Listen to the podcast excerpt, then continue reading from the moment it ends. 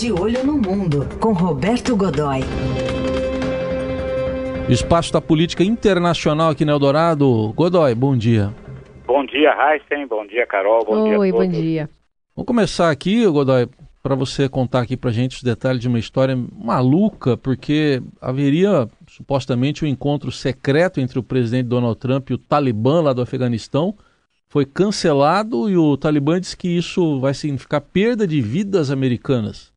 É verdade. A, a, o que deveria acontecer hoje eh, em Washington, eh, numa das residências oficiais do presidente, que fica em Camp David, nos arredores de, de Washington, e reuniria, eh, enfim, o governo americano, comandantes e, e, líderes do Talibã e o presidente do Afeganistão, Ashraf Ghani, eh, numa reunião, aquilo que os diplomatas gostam muito de chamar de tripartite, né? quer dizer, ou seja, com três partes participando ali, para tentar chegar a um acordo o mais rápido possível para uh, começar a retirada dos 13, nesse momento 13 mil, mas já foram muito mais do que isso, e esse, o efetivo atual oscila entre 13 mil e 15 mil soldados americanos que permanecem dentro do Afeganistão em condição uh, de conflito, em condição de combate. Eles não estão ali, não, não é uma força de paz, longe disso. Né?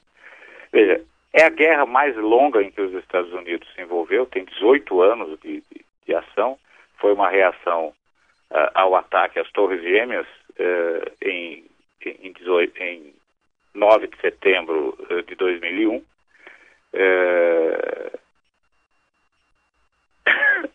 Perdão.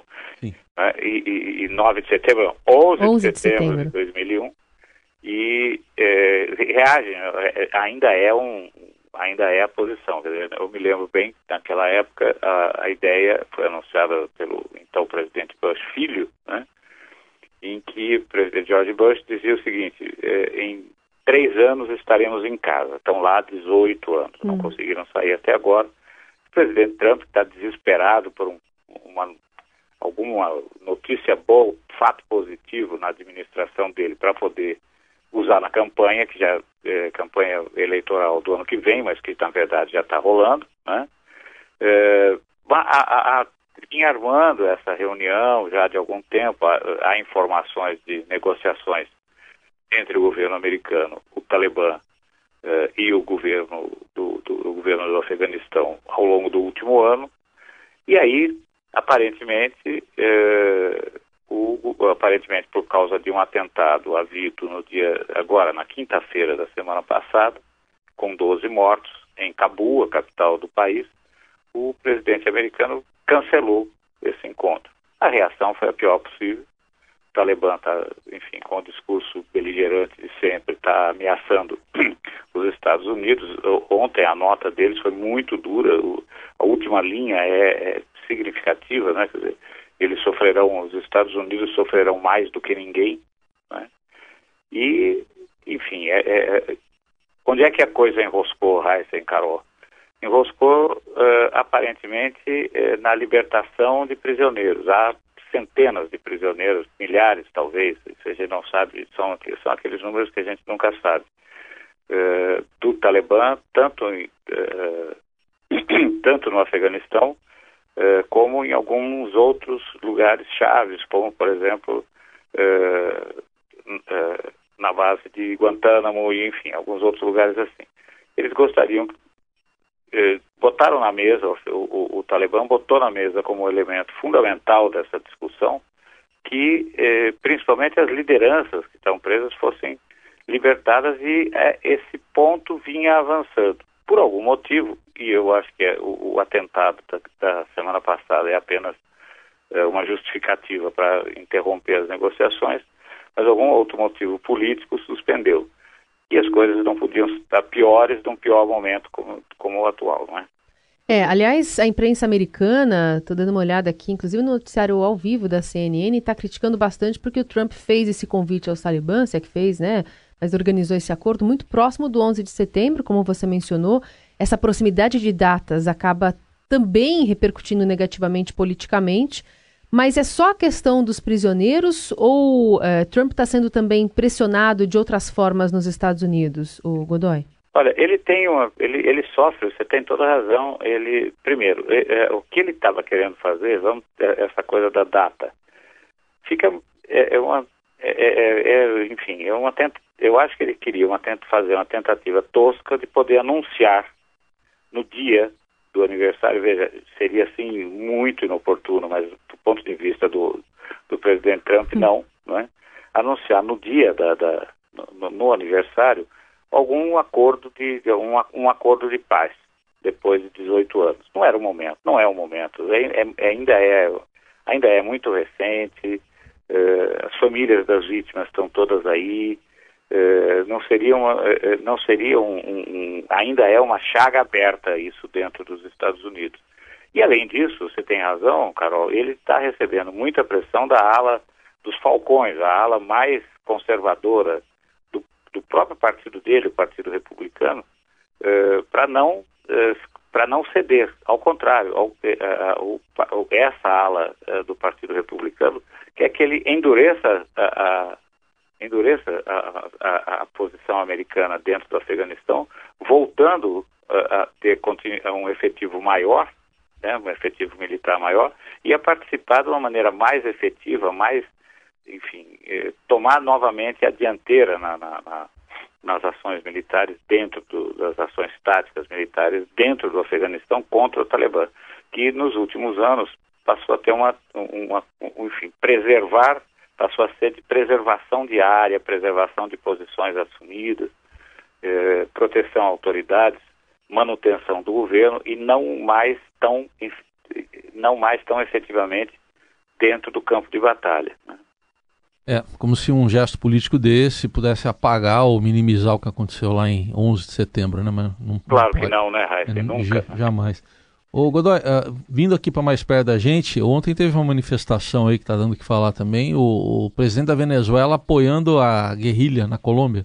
Pois é, a revista, veja só, uh, e, e a revista semanal é uma, é uma revista colombiana de muito prestígio chamada Semana.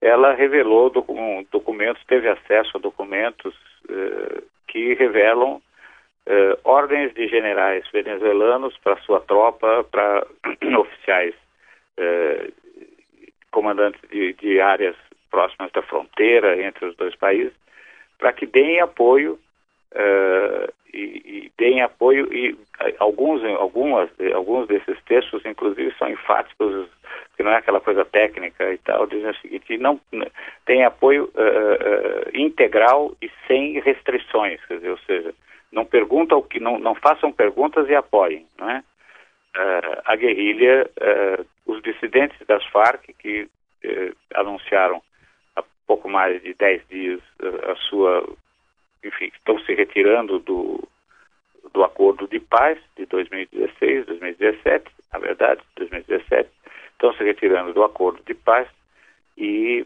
eh, voltando à luta armada. Né? Quer dizer, usar uma expressão que era muito comum aqui no Brasil na época da luta armada aqui, ou seja, dizendo que voltam à clandestinidade, reconhecem que estão nessa condição. É, ao mesmo tempo, uh, o, o, o, ELN, o Exército de Libertação Nacional, que é outra guerrilha, nunca participou, das, nunca admitiu o, acordo de paz. E continua ativo e, segundo, uh, segundo a, a própria segundo o governo colombiano e a inteligência, também a inteligência venezuelana, uh, já somam qualquer coisa como 2 mil homens em armas uh, dentro, uh, dentro da Colômbia, ali naquela região de fronteira e algumas outras, em alguns distritos e províncias ali. E agora esse, essa manifestação de apoio total, sem discussões, né, sem restrições, como foi revelado pela revista. Ah, o governo governo, o governo venezuelano em Caracas, que normalmente repercute e reage a, enfim, qualquer, a, a qualquer tipo de manifestação, tem sempre uma justificativa, surpreendentemente se calou. Até agora não se manifestou. Eh, limitou-se um, não exatamente um, um não exatamente um porta-voz ou coisas assim, mas um oficial disse que não acredita que os documentos sejam que os documentos sejam verídicos, enfim, tá, acha que é tudo, tudo não passa de uma armação, que é tudo fake. Hum. Mas, veja, eh, sabemos pela história do, do Nicolás Maduro que é bastante provável que seja realmente hum. real, o que cria uma situação muito difícil. Porque, veja, na verdade, hoje em dia, Aysen, Carol, você não tem mais aquela coisa de Congresso se reúne a, a pedido de um eh, acionado pelo governo, eh, pelo presidente de um determinado país para declarar guerra formalmente a outro. Não, não isso não acontece mais. Né? Se você tem ali o conflito de fronteira, você tem infiltração, contato, cria uma área desmilitarizada, que na verdade é a mais militarizada possível, né? e vai criando uma situação desse tipo. Ou seja, é mais lenha na fogueira desse uhum. conflito que está aí pedindo para começar entre Colômbia e Venezuela. Muito bem, esse chegou Roberto Godoy do Afeganistão à Colômbia, de olho no mundo aqui no Jornal Dourado. Obrigada. É, veja só, viajamos 17 mil quilômetros Você viu? em 4 minutos. Foi rápido. A ponte aérea foi boa aí. a ponte aérea, é, é isso aí. Valeu, Godoy. Obrigada. Grande abraço, gente. Até quarta-feira.